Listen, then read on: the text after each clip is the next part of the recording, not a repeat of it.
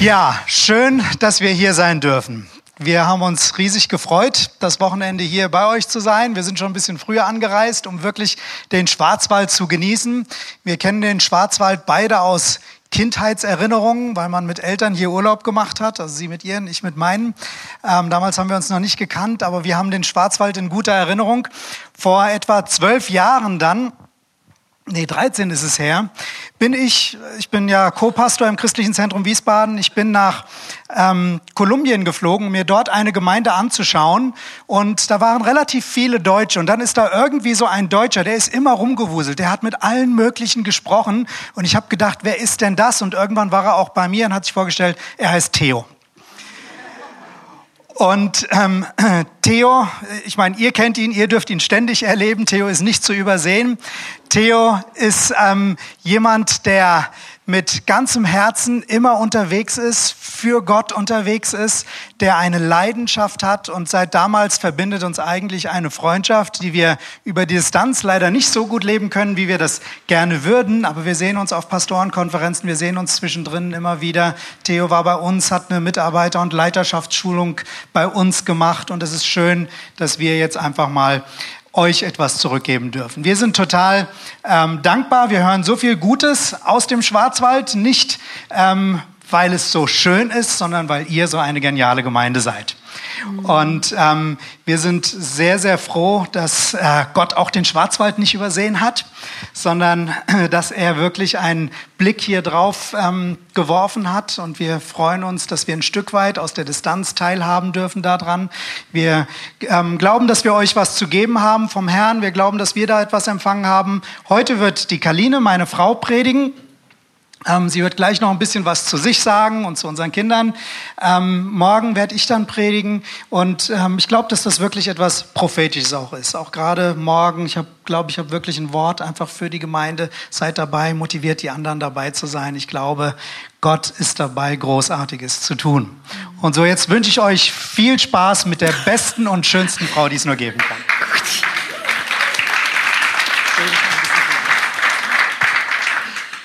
Sehe euch gar nicht. Das blendet hier so. Aber hören tut ihr mich, oder? Okay, das ist schon mal gut. Ähm, ich freue mich total, dass ich das Privileg habe, heute zu euch zu reden. Und ähm, habt ihr denn eine Erwartung mitgebracht? Das wäre mir jetzt mal wichtig. Was denn für eine? Was?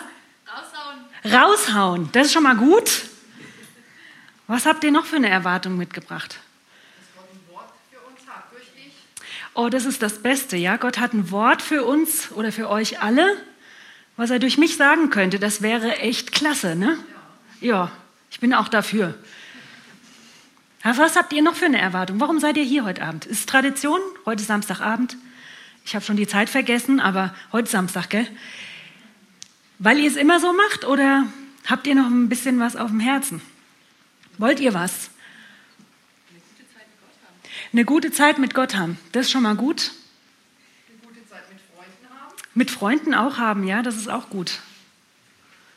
Das ist klasse. Also, falls dir nichts eingefallen ist, dann solltest du dir schnell im Herzen schnell mal vornehmen, Herr, wenn wirklich du was heute Abend zu sagen hast durch die Kaline, dann will ich es aber auch mitkriegen. Weil wenn du was sagen kannst, dann will ich es auch hören, dann will ich es auch verstehen und dann gib mir den Willen, das umzusetzen. Weil sonst bleibt alles beim Alten und das ist eigentlich nicht so besonders prickelnd, oder? Also dazu lade ich euch ein, euer Herz weit aufzumachen und ich verspreche euch, ich habe, es ist ein Juwel, was ich euch heute Abend weitergebe. Es ist mir früher so gegangen, wenn ich im Gottesdienst gewesen bin, ähm, bei uns in der Gemeinde, dann haben, hat mein Pastor und auch seine Frau, die haben ganz oft so Hammergeschichten erzählt. Und dann habe ich gedacht, oh, was die alles erleben. Och, och, sowas möchte ich aber auch mal erzählen können. Ne? Dann bin ich irgendwo wieder unterwegs gewesen. Dann habe ich immer erzählt, hast du schon gehört, was der Andreas erlebt hat? Hast du schon erlebt, äh, gehört, was, was die Jutta erlebt hat? Und, ne? So, Secondhand. Och, Irgendwann habe ich gedacht, ist das doof. Ich möchte ja mal gerne meine eigenen Hammergeschichten erzählen, die ich mit Gott erlebt habe. Möchte irgendeiner von euch auch? Möchte irgendjemand Hammergeschichten mit Gott erleben, wo du sagst, das hat mich so gekrempelt, das hat mich so umgedreht, das hat in meinem Leben etwas verändert und zum Glück ist es jetzt anders als vorher.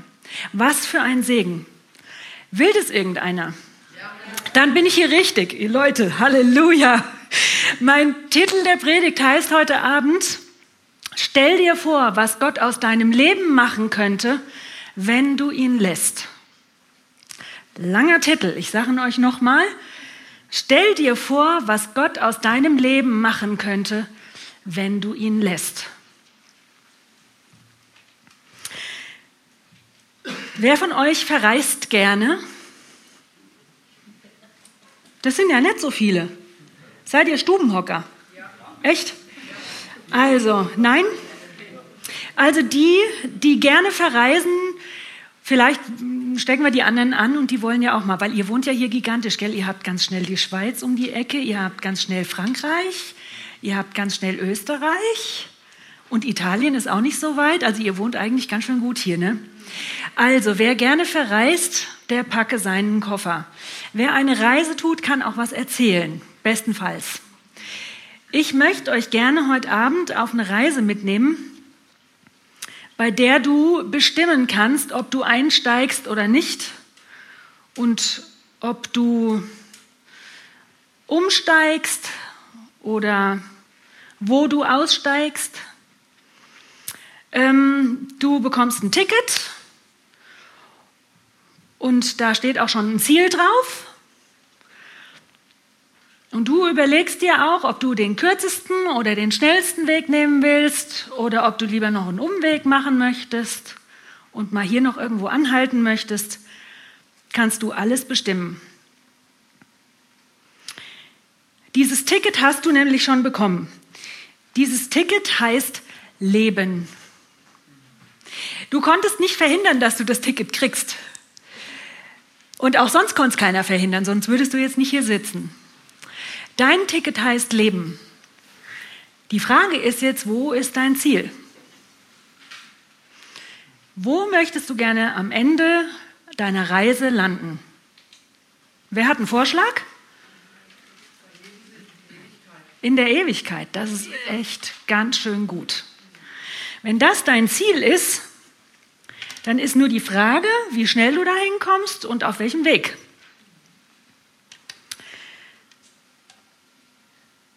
Dein Leben ist dein Ticket und wenn du schlau bist, möchtest du eigene Geschichten von deiner Reise erzählen und nicht die deines Abteilpartners, der da noch mit im Abteil sitzt, weil am Ende kriegst du das gar nicht so ganz mit.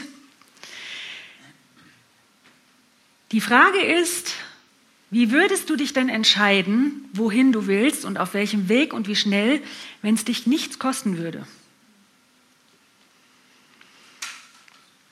Das ist unsere Frage.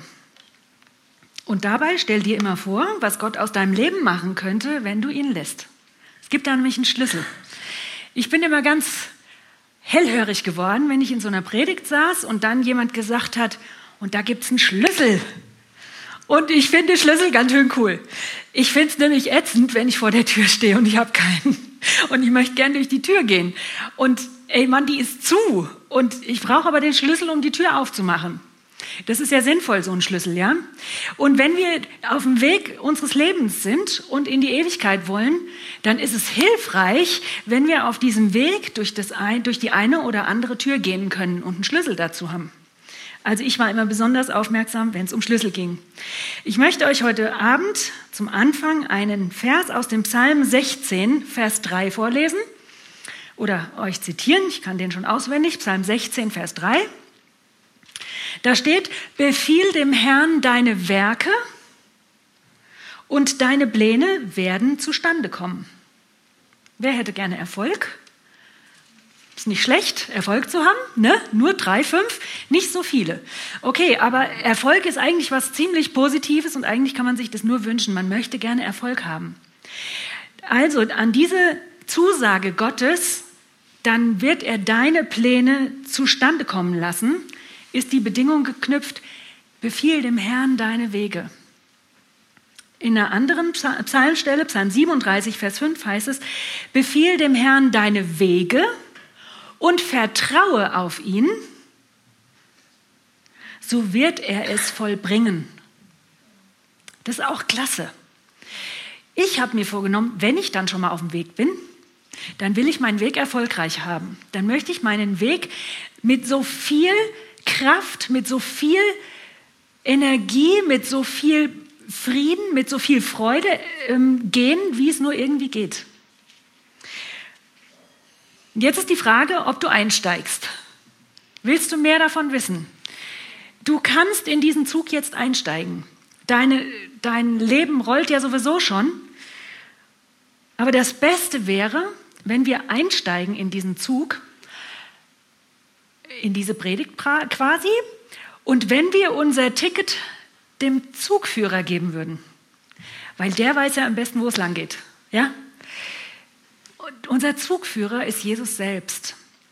Wenn wir ihm unseren Weg anvertrauen und auf ihn vertrauen, dann wird er unsere Wege zustande kommen lassen. Ich möchte mit euch heute Abend darüber reden, wie oft wir uns selbst dabei im Weg stehen, ähm, vor diesen Zunentüren, wumm, volle Kanne auf die Zwölf, volles Rohr gegen die Tür brettern, weil wir es einfach nicht peilen. Und weil wir zu oft eingeschränkt sind in unserem Denken. Ich weiß ja nicht, ob es euch schon, schon, schon mal so passiert ist. Also mir passiert es ja ziemlich häufig, aber ich lerne langsam aus diesen Wumms. Ähm, mir geht es manchmal so, dass ich mich so begrenze mit dem, was ich mir selber zutraue und vor allen Dingen, was ich Gott zutraue. Und damit ihr noch ein bisschen mehr versteht, wo das herkommt, erzähle ich euch noch ein bisschen mehr von mir. Ähm, weil es geht letzten Endes darum, früher bei Mathe fand ich das immer ganz, hätte ich es am liebsten gehabt, Deckel auf, Trichter drauf, Mathe Input, Trichter runter, Deckel zu, alles ist gut. Ich habe es kapiert. Mathe war für mich ein Kreuz. Es ist bis heute nicht mein Lieblingsthema, aber das wäre doch klasse, ja? Deckel auf. Weisheiten rein, Klarheiten rein, Durchsicht rein und man schnallt eigentlich erstmal, was da überhaupt läuft. Das ist doch schon mal der erste Schritt zum Ziel hin. Und da möchte ich euch einfach ein bisschen erzählen von mir. Ich bin als dritte von vier Mädchen in einer christlichen Familie aufgewachsen. Die dritte Position ist immer schlecht. Aber letzten Endes habe ich heute Mittag zum Tom gesagt, auf dem Feld da auf der Wiese, es ist erstaunlich, Gott ist immer in der Lage, was Positives draus, machen, äh, draus zu machen, wenn ich ihn lieb habe. Und das ist die Bedingung. Wenn ich ihn lieb habe und mit ihm unterwegs bin, dient mir alles zum Besten. Und das kann ich heute sagen, dass mir das alles zum Besten gedient hat, obwohl ich die dritte von vier Mädchen war. Ich habe drei dominante Schwestern, einen hochdominanten Vater, der auch noch Ostpreuße ist, falls das jemandem was sagt. Oh, ihr wisst, ja, gut. Und ich habe eine Mutter, die sehr genau wusste, was sie will. Und ich, ich Küken, als dritte von vieren, so Sandwich-mäßig, ähm, gar nicht dominant, habe immer Angst gehabt, ich bin hier fehl am Platz und ich darf hier eigentlich gar nicht sein. Ähm, ich mache meine Geschichte jetzt mal ganz kurz. Bei uns ähm, war es relativ streng zu Hause. Mein Vater ähm, hat durch seine Kriegserfahrungen ähm, ziemlich heftige Sachen erlebt und er war super streng auch durch sein eigenes Elternhaus in Ostpreußen. Ich weiß heute genau, wo das herkommt, hat aber nicht berechtigt, was da passiert ist, aber ich konnte damit besser in meine Heilung reinkommen, um das mal zu verstehen. Jedenfalls waren wir sehr konservativ und sehr gesetzlich erzogen worden, mit sehr viel Musik. Ähm, ich habe vorhin mal aufgezählt, ich glaube, fünf Instrumente habe ich gelernt im Laufe meines Lebens, in meiner Kindheit. Ähm, und wir waren eine sehr musikalische Familie. Bei uns durfte man aber nicht ins Kino gehen und man durfte nicht auf ein Konzert gehen und ähm, tanzen ging gar nicht. Wer sein Bein zum Tanze regt, das wird im Himmel abgesägt. Kennt ihr diese Strophe da? Ganz übel, ja. Also so, es war ganz schön streng. Es war so weit, sogar so weit, dass ich Angst hatte vor Gott. Ich habe einfach ein verkehrtes Vaterbild, ein verkehrtes Gottesbild gezeigt bekommen. Und das ging so weit, am Sonntag darfst du nicht arbeiten, weil das ist ja der Tag des Herrn. Und an einem Sonntag, ist, Sonntag war ja immer stinklangweilig, wir durften uns nicht mit Freundinnen verabreden und so, saß ich halt oben in meinem Zimmer und ich habe gestrickt und gestrickt und ich habe den ganzen Nachmittag heimlich gestrickt und ich habe so viel geschafft von meinem Pullover und ich war so saustolz drauf, ne? Und habe gedacht, noch einen Tag in der gleichen Länge und dann ist er fertig, ne? Ich war ja noch kürzer damals. Ja, und am Ende des Abends, so gegen sechs, wo es dann dunkel wurde, gucke ich mir mein Werk an und denke, was? Ganz unten, so dritte, Zeile, äh, dritte Reihe ungefähr, wo ich angefangen hatte zu stricken, war eine Masche runtergefallen. Und ich konnte die nicht hochholen. Was heißt das? Du hast am Sonntag gearbeitet und jetzt kommt die Strafe musste alles wieder aufrubbeln. Aufribbeln hat ja nichts geholfen, ne? So ein Bild hatte ich von Gott. So bin ich aufgewachsen. Ich hatte sehr, sehr viel Angst vor Autoritätspersonen. Durch meine äh, drei dominanten Schwestern bin ich sehr oft über den Tisch gezogen worden, hatte eigentlich gar nicht so viel zu sagen. Es lief immer in die gleiche Schiene. Ähm, du darfst hier eigentlich gar nichts sagen. Ist sowieso uninteressant, was du willst. Sehr viel Ablehnung, sehr viel Minderwertigkeit. Das hat sich potenziert bis zum Abwinken. Ich kann es euch nur andeuten. Ähm, ich habe schon angefangen mit zwölf meinen Ehemann zu suchen, weil ich eigentlich Liebe gesucht habe. Ähm, bei dem 15. Freund habe ich aufgehört zu zählen. Ähm, immer wenn die gemerkt haben, sie können mit mir nicht in die Kiste springen, das war das Gute an meiner strengen Erziehung. Ich hatte viel zu viel Schiss, schwanger zu werden. Also zum Glück bin ich dadurch davor bewahrt worden, mit jedem ins Bett zu springen.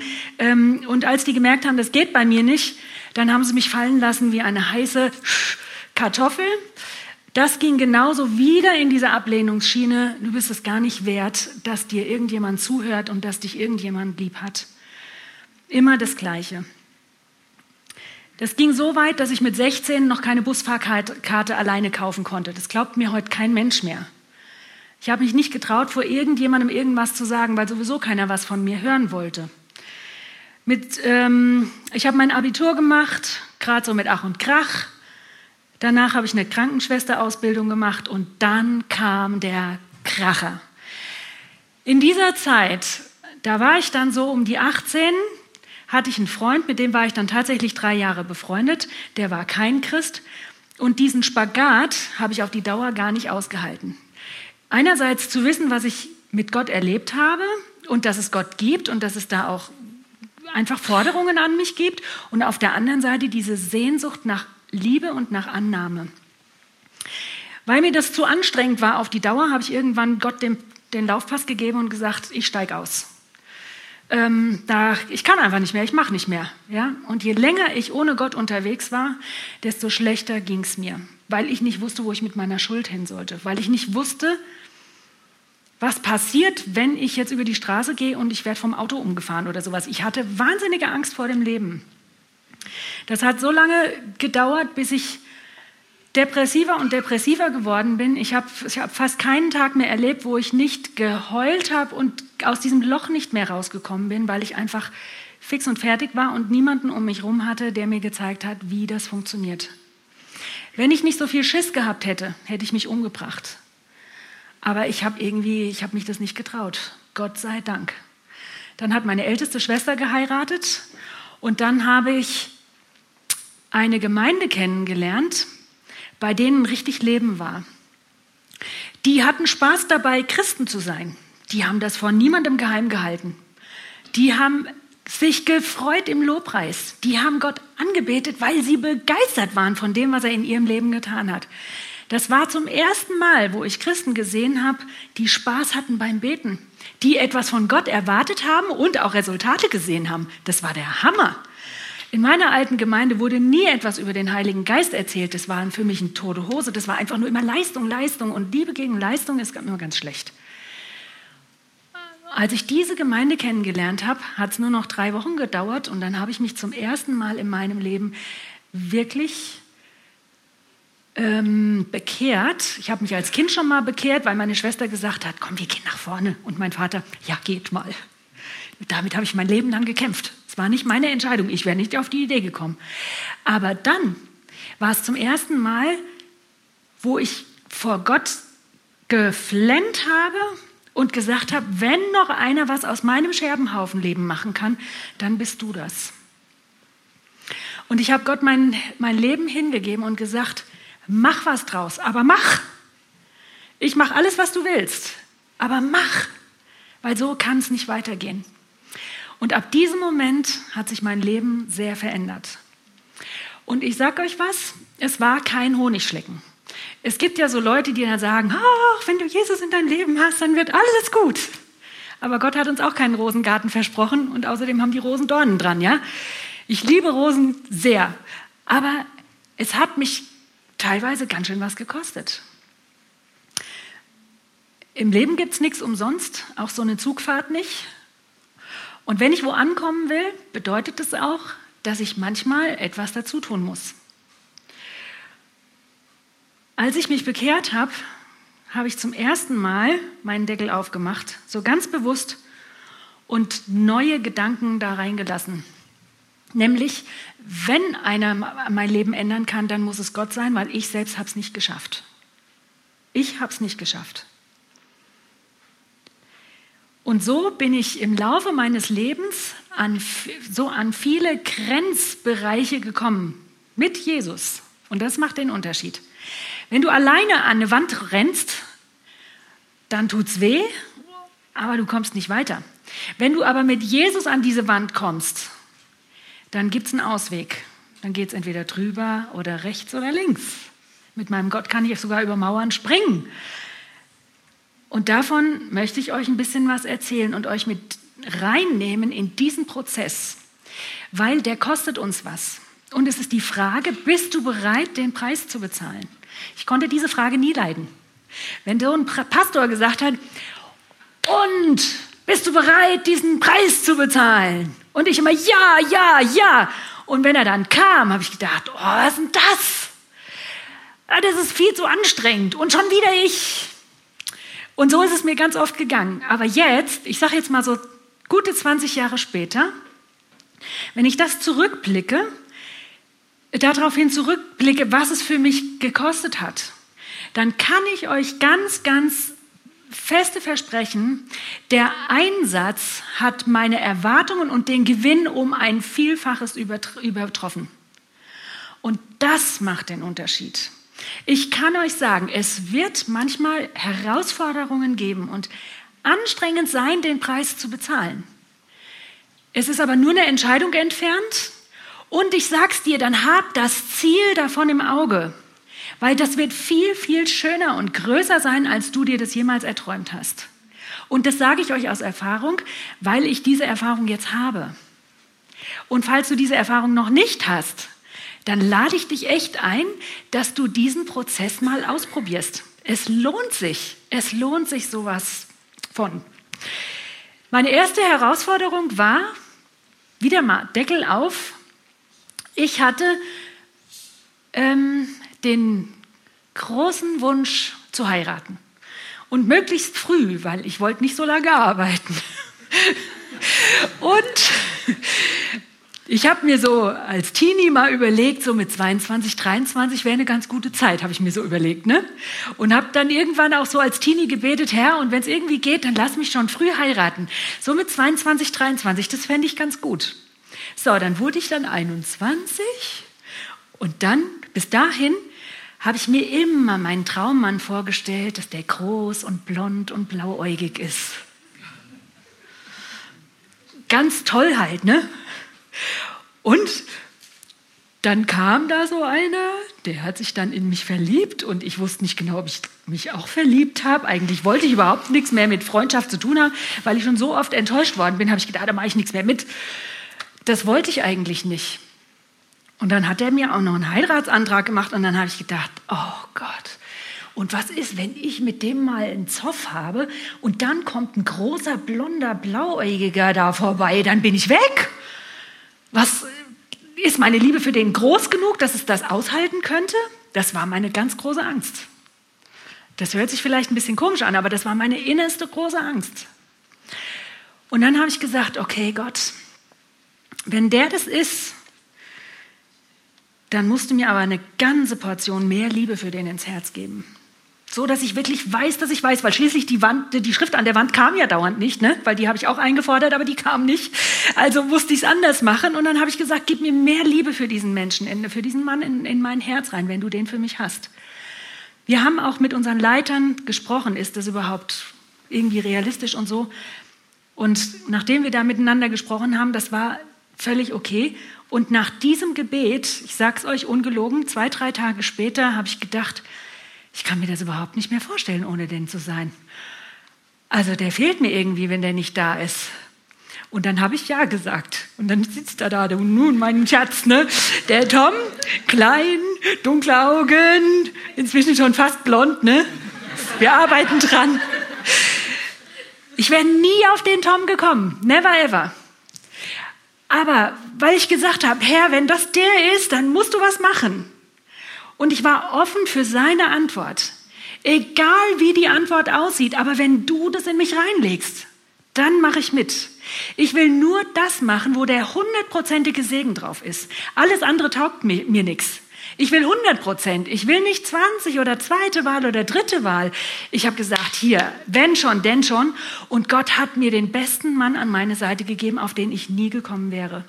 Wir sind nächstes Jahr 25 Jahre verheiratet. Für mich ist das unglaublich. Das habe ich mir immer gewünscht. Ich kann mich an die Silberhochzeit meiner Eltern erinnern, mit Krönchen und so. Sowas werden wir schon nicht machen. Aber 25 Jahre, ihr Leute, das ist ein Hammer. Und ich bin Gott so dankbar. Er hat uns durch dick und durch dünn begleitet und immer einen Ausweg gezeigt, obwohl wir mal kurz davor waren zu sagen, jetzt geht echt nichts mehr. Und wir sind wieder zusammengekommen, weil er die Lösung dafür hatte. Weil sein Plan perfekt ist. Das hat aber was mit Umdenken zu tun, mit Klappe aufmachen. Bereit sein, die Antworten Gottes zu hören. Legt diese Angst ab, falls ihr die habt, dass Gott immer genau das will, was du nicht willst.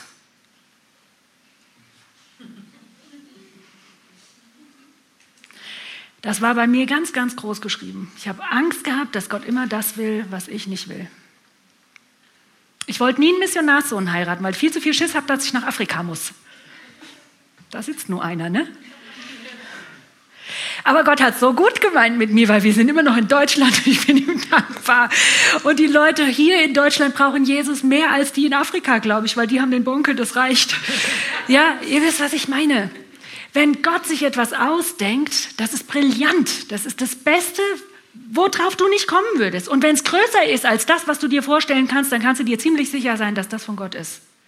Aber lass dir es trotzdem bestätigen von deinen Leitern. Das ist ganz, ganz wichtig. Wir haben dann drei Kinder gekriegt. Ähm, der Tino ist jetzt 21, die Marina und die Katharina sind Zwillinge, die sind 18. Und ähm, als die so klein waren, waren wir gerade in der Gemeindeaufbauphase im CZW, im Christlichen Zentrum Wiesbaden. Der Tom war sehr oft weg, hat Seminare gemacht, Hauszelle. Und der kam dann Red Bull-mäßig, Wolke 17 zurückgeschwebt. Und meiner einer saß daheim bei den Kindern, Windeln, Essen machen, sauber machen, aufräumen, wieder Windeln machen, aufräumen. Immer das Gleiche do. Ha? Hat mich das angestunken. Ich kann euch gar nicht sagen, wie mir das geraucht hat da. Das hat mir so, ich hatte so die Nase voll ich habe ganz oft gesagt, ich habe die Nase voll davon, dass ich schon wieder windeln und ich muss schon wieder zu Hause bleiben und du kommst immer und tralala und äh, dir geht's gut und du kriegst geistlichen Segen und was mit mir? Ich sage euch, ich habe so Schnupfen gehabt. Monatelang habe ich Nasenspray sieben bis acht Mal am Tag reinschieben müssen, sonst wäre gar nichts gegangen. Bis mir eine Frau gesagt hat, sag mal, du sagst dauernd, du hast die Nase voll, kannst damit vielleicht zusammenhängen? Ich gedacht, was? Hä?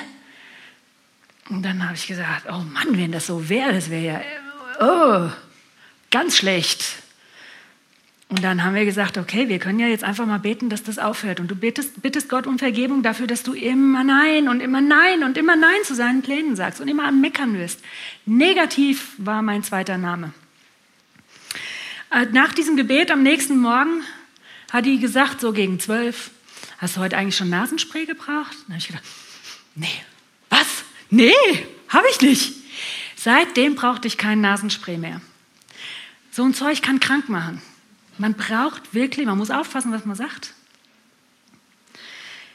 Jedenfalls, diese drei Kinder zu Hause, an einem Segnungsabend war es dann soweit, dass Gott zu mir gesagt hat, Kaline, hallo, willst du denn nicht jetzt endlich mal aufhören zu schimpfen? Und willst du nicht endlich mal Ja sagen? Weil es wird was ganz Tolles draus. Und ich konnte es überhaupt nicht sehen. Und an diesem Abend habe ich, ich weiß nicht, Viertelstunde lang gefühlt eine Stunde nur noch genickt und habe innerlich Ja gesagt. Ja zum Muttersein, Ja zum Pastorenfrauendasein, Ja zu meinen drei Kindern, Ja zu meinem Mann, Ja zu, zu meiner kleinen Wohnung, Ja zu nicht arbeiten, Ja zu kein Geld verdienen, Ja zu, es waren, ich weiß nicht, 100 Sachen. Nach diesem Tag war ich wie umgedreht weil ich ein Ja dazu gekriegt habe, meinen Deckel aufgemacht habe und Gottes Wahrheiten reingelassen habe. Weil seine Pläne ganz genial sind. Und in dem Moment, wo ich gesagt habe, ja, es ist okay, in dem Moment ging es mir besser. Ging es mir besser. Das ist ein, echtes, ein echter Trick, dieses Deckel aufmachen und ein Ja finden zu, seinem, zu dem, was Gott für mich hat. Am Anfang unserer Gemeinde war ich zehn Jahre lang von Anfang an im Lobpreisteam mit, weil ich es liebe, Gott anzubeten. Wir haben so abgefahrene Lieder vorhin gesungen. Wisst ihr eigentlich, was ihr gesungen habt? Ach, was ein Segen da drinne. Was ein Segen da drinne. Und das begeistert mich, wenn ich solche Texte lese und sie singe. Das begeistert mich, das kann mich überhaupt nicht auf meinem Stuhl halten. Und er sagt mir immer, die Hessen sind so und so steif und so. Also ich jedenfalls nicht, obwohl ich in Hesse bin. Jedenfalls, ich habe das geliebt. Und nach zehn Jahren war es so, dass unser Lobpreisleiter umgezogen ist nach Berlin. Und damit ist unser Lobpreisteam, ähm, ja, hat sich verkrümelt, gab keinen neuen Leiter zu der Zeit und wir haben das Team halt aufgelöst. Ich kann euch nicht sagen, wie ich mit Gott gerungen und gekämpft habe. Ich saß jeden Morgen in der ersten, jeden Sonntag in der ersten Reihe und habe geheult, was das Zeug hält. Weil es mir in meinem Herzen wehgetan hat, dass ich das nicht mehr da oben machen durfte. Und nach einem Jahr habe ich gedacht, das kann jetzt nicht so weitergehen. Das geht überhaupt gar nicht. Ne? Und ich habe irgendwann viel später verstanden, warum Gott diese Tür zugemacht hat. Und wenn ihr so eine Situation habt, dass ihr es nicht versteht, dann betet Gott, mach mich willig. Das heißt, gib mir ein Ja dazu und mach mich treu. Und als zweites fang an zu beten, Gott, gib mir deine Gedanken in meine Gedanken. Weil wenn ich anfange, das zu denken, was Gott denkt, dann hast du kein Problem mehr, weil du bist mit ihm eins. Du musst nicht mehr kämpfen, nicht mehr fighten. Du, du bist einfach eins mit ihm und es läuft. Wie Slotsche. Es ist einfach. Und wenn du das betest, dann passt sehr genau auf. Der Teufel hat mir dieses Wort mehrfach im Hals umgedreht. Gott, mach meine Gedanken zu deinen Gedanken. Ja? Es geht aber andersrum. Gott macht deine Gedanken zu meinen Gedanken. Weil seine Wege perfekt sind, seine Pläne genial sind, nicht meine. Und das ist was ganz, ganz Wertvolles. Und als drittes habe ich angefangen zu beten, Herr Jesus, lass mich sehen, was du siehst. Wenn ich nämlich eine Perspektive dafür kriege, was Gott sieht, dann kann ich viel besser Frieden schließen mit der Situation, wie sie jetzt gerade ist. Diese Tür mit dem Lobpreis ist nämlich damals deswegen zugegangen, damit ich eine, ganz, eine Weile später, ich kann die Zeitabstände, das bin ich immer schlecht zum Schätzen, weiß ich nicht mehr genau, aber damit ich in eine andere Aufgabe reinkomme. Und zwar ist der Tom 2000 ähm, nach Kolumbien geflogen, hat dort euren Theo kennengelernt. Und ein Jahr später hat er mich mitgenommen. Ich habe in meinem ganzen Leben niemals geträumt, dass ich mal nach Kolumbien fliege. Hallo? Ich bin da mit. Da habe ich auch den Theo kennengelernt und ich fand den toll. Ich habe gedacht, was hat der Mann ein Feuer? Ich bin so richtig hier die Schlummerliese. Ach, alles ist so schwierig und alles ist so, mm, so zäh wie Kaugummi. Und der Theo, der hatte Feuer. Der hatte eine Begeisterung für Jesus. Da habe ich gedacht, boah, wenn der mir mal ein bisschen geben könnte, das hat mich voll angesteckt. Und durch diese ganze G12-Geschichte habe ich die Aline noch kennengelernt. Und die ist ein, ey, wisst ihr, was ihr für ein Traum, eine Traumfrau hier da sitzen habt? Ein so schönes Herz, wie die Aline hat. Da kann ich nur oh, aus lauter Dankbarkeit weinen, echt nur aus Dankbarkeit, weil das ist so was Schönes, ihr dienendes Herz, ihr liebendes Herz für die Menschen. Alles zu tun, was Gott ihr aufträgt, egal was dir das kostet. Keine Starallüren weder beim Theo noch bei der Aline. Ihr habt, ihr habt Juwelen als Pastoren. Ehrt die. Das ist das, das Wundervollste bei ihnen, bei denen könnt ihr so viel lernen. In Kolumbien haben wir die G12-Visionen kennengelernt und unter anderem den Encounter. Als wir wieder nach Hause gekommen sind, haben wir einen Jugendencounter gemacht. Da bin ich als Teilnehmerin mitgefahren. Ähm, und ein halbes Jahr oder ein Jahr später oder was hat mich der Tom schon als Mitarbeiterin mitgenommen. Da habe ich dann schon angefangen damit. Kurze Zeit danach habe ich meinen ersten Frauen-Encounter geleitet und habe mir ein Team aufgebaut und wir haben zwei, zwei Frauen-Encounter im Jahr gemacht, einen im Frühling, einen im Herbst. Das mache ich bis heute. Und ich wäre never ever, niemals auf die Idee gekommen, Hauszelle zu leiten. Ich habe gedacht, nach, mm, mm, ich habe mich schwer getan überhaupt mit dem Gedanken, aber dann war halt nach dem Jugendencounter waren da fünf oder sechs Teenies in so einem Stadtteil von Wiesbaden, die hatten keinen Leiter. Und was macht mein Leiter, der Tom? Ich war bei, bei ihm in der Jugendjüngerschaftszelle und der hat gesagt, so, und du gehst da jetzt hin, du hast ja jetzt keinen Job, geh und mach das mal. Und ich habe gedacht, was? Was sollen die denn von mir wollen? Bin doch schon viel zu alt für die. Damals war ich ja noch zehn Jahre jünger, ne? Aber trotzdem, ich habe gedacht, was soll ich denen denn erzählen? Und ich sag's euch, in dieser Zeit hat etwas angefangen, in mir sich umzudrehen. Ich habe so viele Grenzerfahrungen gemacht, weil ich an meine Grenzen gestoßen bin durch meine Vergangenheit. Deswegen habe ich euch das erzählt. Minderwertigkeit. Wem soll ich denn schon irgendwas erzählen? Wer will denn von mir irgendwas wissen? Ähm, und, und, und. Diese ganzen Sachen haben mich so an meine Grenze immer wieder gebracht, dass ich nicht anders konnte, als zu Gott zu gehen und zu sagen, nimm mir das weg. Was muss ich machen? Und ganz oft kam, kamen mir Erinnerungen hoch, wo Menschen mich verletzt hatten.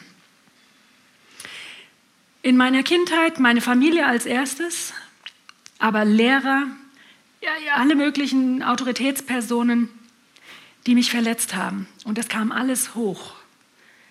Und ich sage euch, wenn euch sowas passiert, dann sagt danke für den Hinweis. Wisst ihr, was das Abgefahrene ist? Im ersten Moment will man das nicht sehen. Im ersten Moment tut es weh. Im ersten Moment will man das nicht hören. Auch wenn man von seinem Leiter was gesagt bekommt, denk mal darüber nach. Ich sehe da wirklich das macht mir Bauchweh. Oder ganz konkret, wenn sie dir was sagen. Das mag man erstmal nicht haben. Aber das Geniale ist, wenn du dich darauf einlässt und du Zeug aus deiner Vergangenheit rausschmeißen kannst. Das fand ich so gut. Irgendjemand hier hinten hat vorhin gesagt, was rausschmeißen. Rausschmeißen ist immer gut. Lügen rausschmeißen, Gedankenfestungen rausschmeißen, wo du immer noch in alten Mustern gefangen bist. Das hat ja eine Ursache. Lass dir das in einem Gespräch oder vielleicht auch im Zwiegespräch mit Gott alleine, aber such dir auch jemanden, der dir da hilft, der dir das zeigen, der, wo ihr zusammen auf den Heiligen Geist hört, der euch zeigen kann, das ist die Ursache davon. Und ganz oft hängt es mit Vergebung zusammen. Und oft, ich sage euch mal was, ganz oft habe ich zum Tom, wir sind spazieren gegangen, haben über irgend sowas geredet, da kam so ein Ding hochgeplotzt. Ne? Da habe ich gedacht, oh nee, schon wieder ich. Immer muss ich mich ändern. Immer ich. Die anderen, die dürfen immer so bleiben, wie sie sind. Das ist doch Mist. Ich habe mich aufgeregt, ich habe mich geärgert. Immer musste ich. Und der Tom, ja, lass die anderen erstmal in Ruhe. Ist dein Ding. Och. Aber ich sage euch jetzt mal was. Ich finde es den Hammer, wenn ich heute mein Leben angucke. Und ich bin durchgegangen durch dieses Loch, was mir nicht leicht gefallen ist. Menschen wieder zu vergeben, an mir zu arbeiten, meine Haltung zu korrigieren, mir etwas sagen zu lassen, zum Kreuz zu gehen, bei Gott um Vergebung zu bitten und anderen zu vergeben und ihm mein Herz hinzuhalten, dass er es heilt. Das ist mir manchmal ganz schwer gefallen, aber das ist die mega Chance für dein Leben, dass du anders werden kannst, als du jetzt bist. Das ist der Hammer. Wenn ich heute mein Leben angucke und das Leben von manchen anderen, wo ich gedacht habe, die müssen endlich mal was machen an sich, deren Charakter, der stinkt. Und ich hatte auch recht, es ist auch so, ja? Aber am Ende habe ich was aus meinem Ding gemacht, weil ich ja einen Klick brauche. Weil ich kann anders. Wenn ich geheilt bin, kann ich anders denken, anders reden und anders handeln. Und am Ende kommt bei mir ein anderer Charakter raus. Unser Denken wird zur Gewohnheit, unser Reden wird zur Gewohnheit und das irgendwann zum Charakter. Überleg dir das mal, wie, wie, wie krasse Auswirkungen das hat. Und das war meine Chance. Und wenn ich jetzt ab und zu mal diese Leute angucke, die, es, die nicht an sich gearbeitet haben, da denke ich mir, die rühren immer noch im gleichen Loch. Die tun mir so leid. Nicht aus Schadenfreude, sondern es tut mir so leid, dass die es nicht hören wollten. Die Sprüche in der Bibel sind so voll davon, wer den Rat nicht beachtet. Den Rat Gottes oder auch, ich sage jetzt mal, erweitert das mal, des geistlichen Leiters, den Gott eingesetzt hat. Wer das außen vor lässt und sich nichts sagen lässt, der ist dumm, steht da. Knallhart. Ich möchte es nicht sein. Der Punkt ist, ich möchte immer korrigierbar bleiben. Und das ist ein ganz, ganz wichtiger Punkt auf unserer Reise im Leben. Wenn wir so demütig sein können und sagen können, ich habe einen Fehler gemacht oder mein Leiter darf mir was sagen, zwei, drei Leute, denen ich gesagt habe, wenn du etwas in meinem Leben wahrnimmst, was nicht gut ist, dann red mit mir drüber, sag mir das, reflektier mir das. Wenn ich das nicht mache, dann bin ich einfach dumm. Letzten Endes schade ich mir am allermeisten. Und das ist was, was ich begriffen habe. Ich habe so unter mir gelitten. Ihr könnt nachher den Tom mal fragen, wie ich drauf war. Negativ bis zum Abwinken. Der hat echt gelitten unter mir. Und ich bin so dankbar, dass Gott mich verändert hat. In der Werbung gibt es diesen Slogan, ich will so bleiben, wie ich bin. Will so bleiben, wie ich bin. Habe ich gedacht, never ever. Nee, nee, nee, nicht meins. Ich will nicht bleiben, singe ich jetzt. Ich will nicht bleiben, wie ich bin. Ich will mich verändern. Ich merke für mich selber, wenn Gott mich verändert, wie abgefahren mein Leben jetzt ist. Das ist sowas von schön geworden, sowas von bunt. Für mich viel erträglicher, weil ich mich nicht mehr dauernd mit Gott anlegen muss. Meine Familie hat es leichter mit mir. Und ich habe einen viel, viel größeren Segen. Das finde ich ein Hammer.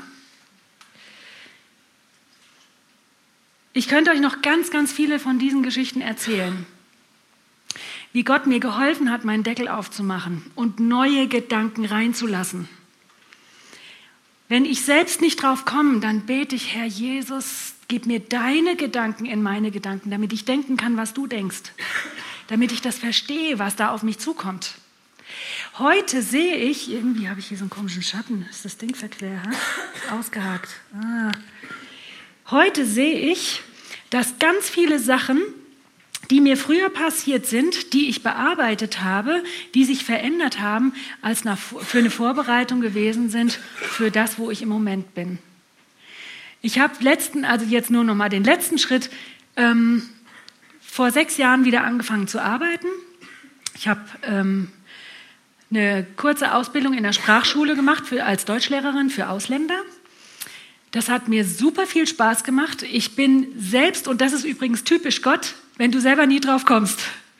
Ich wäre niemals drauf gekommen, Deutschlehrerin zu werden.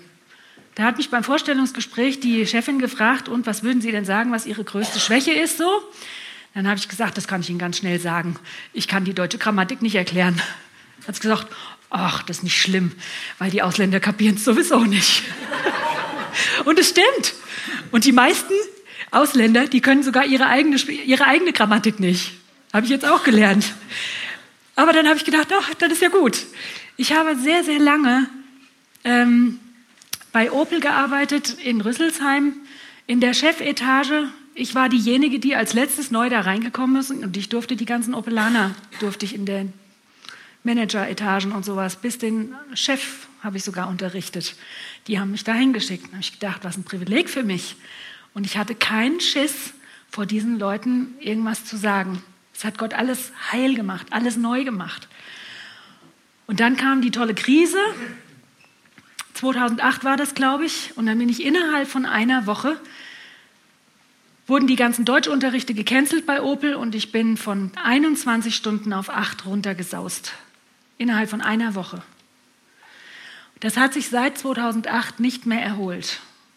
Ich bin maximal auf 10 bis 12 Stunden hochgekommen und das nur ab und zu. Ferien läuft sowieso nichts. Da habe ich gesagt, Gott, was ist denn das? Die brauchen doch das Geld.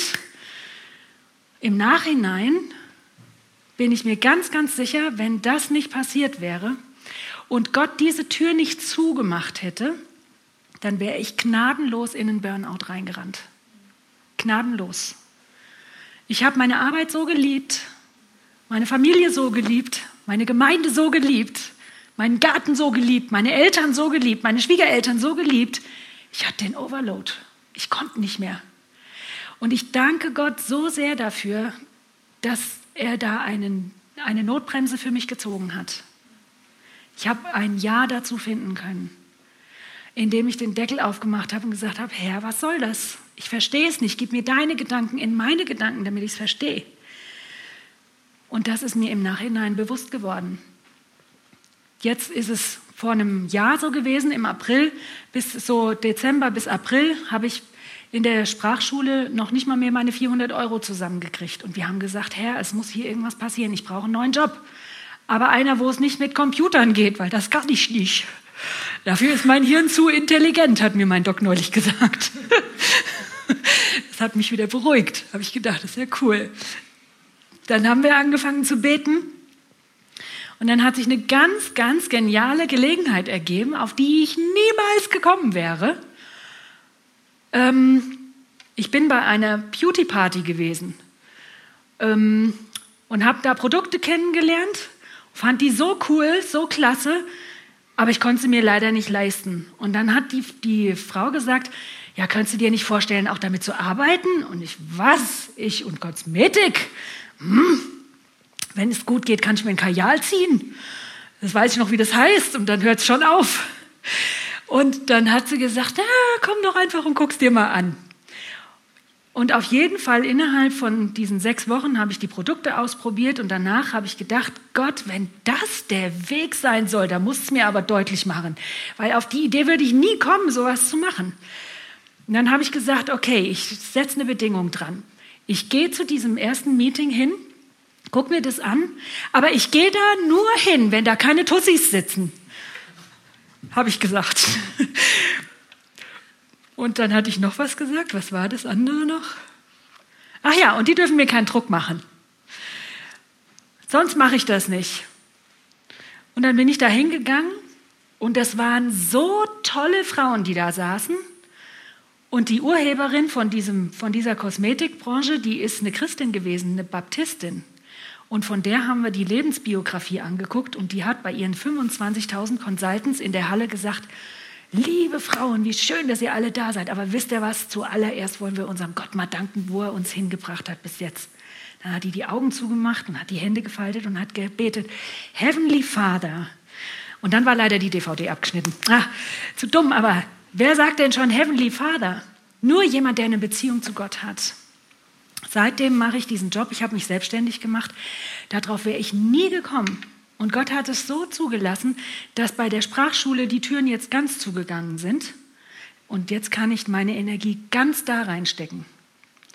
Das ist ein Hammer, wie Gott führt, wenn ich ihn lasse. Stell dir vor, was Gott aus deinem Leben machen kann, wenn du ihn lässt. Wer ist derjenige, der dir das alles versemmeln kann? Ich mir selber. Nicht der Teufel, der Böse, auch nicht Gott, weil der ist für dich und der will dich mit Haut und Haaren. Der will gerne alles von dir, weil er dich dann 100% beschenken kann.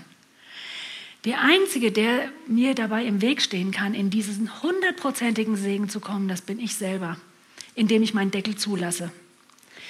Und da möchte ich euch wirklich ermutigen, dass ihr euren Deckel aufmacht und dass ihr sagt, Gott, wenn das richtig ist und wenn das wichtig ist für mich, dann gib mir den Klick. Ich habe es probiert. Also ich habe gedreht aus den Rippen. Leiern hilft nichts. Bei mir nicht. Aus den Fingern saugen kann ich es mir auch nicht.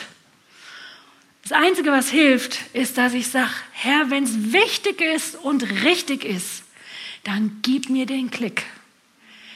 Wenn der, was ich mit gib mir den Klick meine, ist, gib mir deine Gedanken in meine Gedanken, damit ich denken kann, was du denkst. Dann ist es einfach. Und ich sage euch was, euer Leben wird so schön und wird so leicht, weil du musst dich nicht mehr mit Gott an, an, anlegen. Du musst gegen niemand und nichts mehr kämpfen. Es ist manchmal ein bisschen Arbeit, aber der Vergleich, der auf dich wartet, das Ergebnis, was auf dich wartet, ist hundertfach mehr, als du dir vorstellen kannst. Ich lebe heute in einem derartigen Glücksrausch. Ich weiß, was Jesus damit gemeint hat. Glückselig sind die. Glückselig heißt, glücklicher geht's nicht. Das ist es, was ich ganz oft empfinde. Das fängt an, wenn ich solche Lieder singe über die Größe meines Gottes. Ihm ist nichts unmöglich. Weißt du, dass es für dich gilt? Gott ist nichts unmöglich in deinem Leben zu verändern. Nichts. Sonst wäre er nicht Gott. Was für ein Gott hast du? Der Ken Gott hat mal gesagt, wenn deine Probleme zu groß sind, dann sag nicht deinen Problemen, nein, dann sag nicht Gott, wie groß deine Probleme sind, sondern sag deinen Problemen, wie groß dein Gott ist. Das ist ein Hammer. Wenn ihr das so lernt umzusetzen, und ich sag's euch, das war für mich ein ganz harter Prozess, das zu registrieren erstmal. Aber wenn man das verinnerlicht hat, was für Chancen einem offenstehen im Leben, wenn Gott machen kann, was er will, und ich ihm das Ja dazu gebe, dann wirst du ein Leben haben mit Hammergeschichten ohne Ende. Das ist übrigens was, was hochattraktiv ist. Dann sitzt du nicht mehr als Kirchenbesucher und zählst die Nackenhaare deines Vordermannes oder deiner Vorderfrau und du guckst nur niemanden an und du willst auch nie jemanden mit herbringen, weil das ist ja alles hier so, weiß nicht wie. Verstehst du? Weil wenn dein Leben pulsiert mit diesem Powergott, und das ist was, was jeder von euch jeden Tag haben kann, es ist die Frage, ob du willst, ob du in diesen Zug einsteigst, ob du diese Destination, ob du dieses Ziel hast, mit Gott unterwegs zu sein. Er sponsert seine Träume. Wenn er seine Träume in deinen Deine, mit deinen Gedanken eins macht, dann sind es deine Träume. Und Gott sponsert seine Träume. Er ist für dich. Er tut alles, um dir den Weg frei zu machen. Und du wirst eine Hammergeschichte nach der anderen erleben. Und ich sage euch noch was, das ist altersunabhängig. Das ist nicht nur für die Jungen, die noch boah, in Saft und Kraft stehen.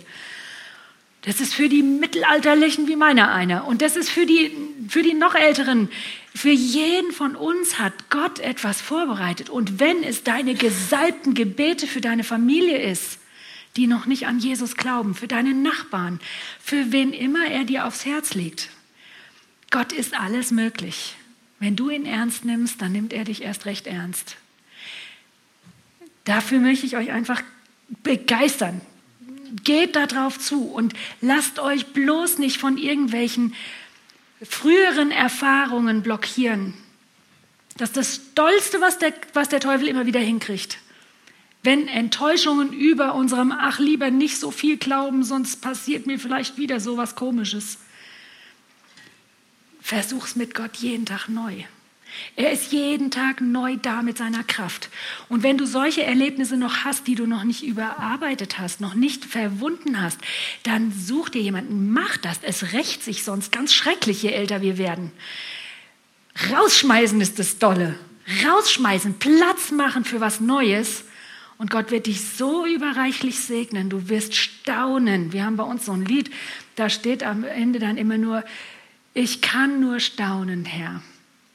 Das ist es, was ich euch allen total wünsche, dass ihr diesen Weg einfach eingeht mit Gott,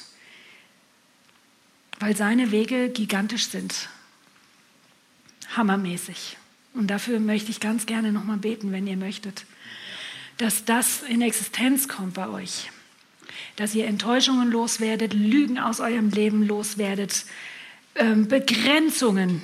Begrenzt unseren Gott nicht durch das, was wir denken. Das ist mir in den letzten Monaten sowas von bewusst geworden. Ich stecke ihn in eine Box. Aber mit meinem begrenzten Denken kann ich auch keine Wunder erwarten. Aber wenn ich meinen Deckel aufmache und ich weiß, dass ich weiß, dass ich weiß, mein Gott ist der größte Gott. Es gibt keinen besseren. Es gibt keinen, der mich so liebt wie er. Dann ist ganz, ganz, ganz, ganz viel mehr drin, als ich mir denken kann. Und wenn ihr wollt, dann steht einfach mal dazu auf und lasst uns mal Gott ein Signal geben. Und ihr könnt dieses Gebet zu eurem Gebet machen. Lieber Herr Jesus, ich sage dir danke dafür, dass du mir das Leben gegeben hast. Ich sage ein Ja zu meinem Leben, weil wenn ich es jetzt schon habe, dann will ich auch was Gigantisches draus machen. Und ich will, dass du in meinem Leben der Zugführer bist.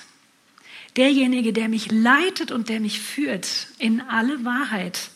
So dass ich Leben im Überfluss habe und Freude, die Fülle, wie du es versprochen hast. Und ich will dich um, ich, ich bitte dich um Vergebung, dass ich dich begrenzt habe mit meinem Denken. Wo ich dir das nicht zugetraut habe, dass du für mich etwas drehen kannst. Vergib mir bitte meine Schuld und wo noch Verletzungen in mir sind und Lebenslügen, das kann ich nicht, das schaffe ich nicht, das, dazu bin ich zu jung oder zu alt oder zu was weiß ich. Herr Jesus, ich bete einfach, dass du eine Offenbarung über diese Lebenslügen bringst, dass wir die rausschmeißen können und dass du neue Gedanken in uns reinpflanzen kannst, weil du hast gute Gedanken, Gedanken des Friedens und nicht des Leides. Du liebst uns so sehr und wir wollen mehr von dir. Herr, und ich bete jetzt, dass da eine Freisetzung kommt von deinem göttlichen Himmel, von deiner Himmelswelt. Bete ich jetzt, dass du Freude, die Fülle und Hoffnung und, und eine Erwartung in die Herzen von diesen lieben Leuten hier reinlegst dass sie dir Dinge zutrauen, die sie sich nicht getraut haben bis jetzt, dass sie einen Lebensstil vor dem Kreuz leben, in Vergebung anderen zu vergeben und sich selbst vergeben zu lassen. Und dass du ihnen ihre Sünden vergibst und sie heilst von allen Gebrechen und von jeder Lüge. Herr, ich bete, dass dein göttlicher Segen kommt und alle hier in die Socken bringt, dass sie der Welt erzählen können, eine Hammergeschichte nach der anderen, was du in ihrem Leben verändert hast. Und sie mit einer solchen Begeisterung und Dankbarkeit dich anbeten können, dass hier die Wände anfangen zu zittern. Vor lauter Freude über dich, weil du so gut bist. Und dazu segne ich euch jetzt in dem mächtigen Namen von Jesus, dass ihr nicht so bleibt, wie ihr seid, sondern dass ihr euch verändern wollt und das Step by Step, jeden Tag neu. Und dass es euch Spaß macht auf dieser Reise. Und dass es euch Spaß macht, wenn ihr schon im Kampf seid, dann soll es euch auch Spaß machen. Dass ihr es Spaß dran habt, dem Feind Land abzujagen und für Jesus zu gewinnen, damit Jesus mehr und mehr in euch sichtbar wird. Vater, ich danke dir für diese Gnade, die du hier freisetzt. Und ich bete, dass es ganz viel Frucht bringt. In deinem Namen. Amen. Amen. Halleluja. Ich hatte einfach noch eben so einen Eindruck und ich glaube, schließt doch noch mal ganz kurz die Augen. Ich glaube, dass eine ganze Reihe hier sind, die innerlich am Hadern sind. Und du merkst, wenn du an bestimmte Personen denkst in deinem Leben, vielleicht Leute in der Gemeinde hier, dann hast du keinen Frieden, sondern dann kräuselt sich in dir was. Wenn du an deine Lebensumstände denkst, dann haderst du und fragst dich, warum ist es so? Du hast keinen Frieden über den Situationen. Und ich glaube, wenn das auf dich zutrifft, dann ist jetzt einfach ein Moment, wo Gott dich einlädt, deine Wege und Werke ihm anzuvertrauen, wie es das Bibelwort war, so dass er es richtig machen wird. Menschen, die hier sind, zu denen du im Augenblick noch kein Ja hast, oder Menschen in deinem Umfeld, Umstände, zu denen du noch kein Ja hast, die du noch nicht aus Gottes Hand nehmen kannst. Gott will sie verwandeln in Stufen des Segens, in eine Treppe des Segens. Aber es ist so wichtig, dass du Gott dein Vertrauen aussprichst und dass du Ja sagst.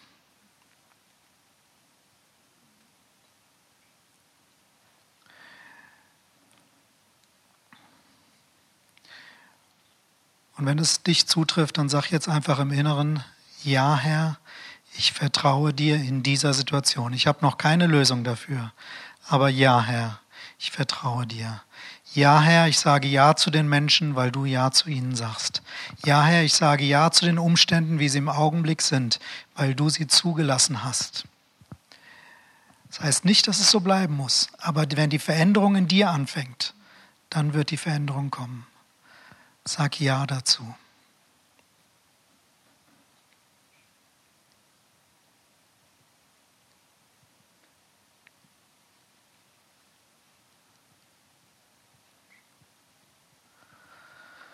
Und vielleicht musst du es mitnehmen in den Abend, in die Nacht hinein, um zu Hause es einfach nochmal festzumachen, zu sagen, Herr, ich vertraue dir, dass du mit mir da durchgehst.